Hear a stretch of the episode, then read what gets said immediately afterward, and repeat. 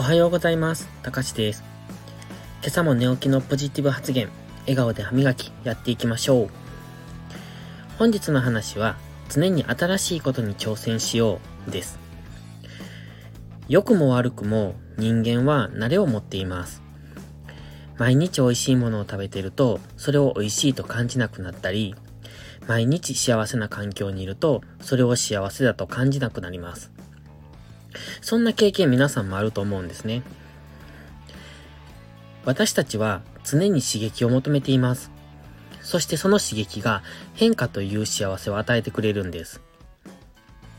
確かに現状維持の方が楽です。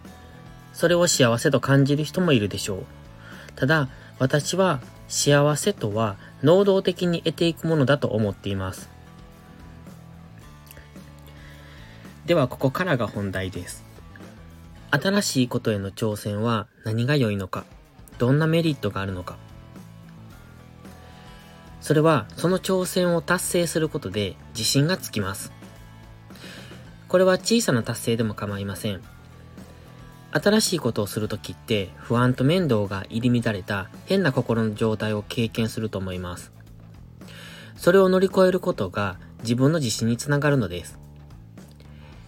一番の不安要素は失敗することじゃないですか？失敗とはその時だけに感じた感情であって、後々にとっての笑い話にしか過ぎません。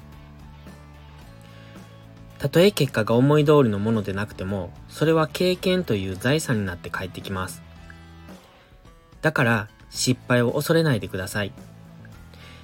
挑戦に失敗はありません。やりたいと思ったことはどんどん挑戦しましょう。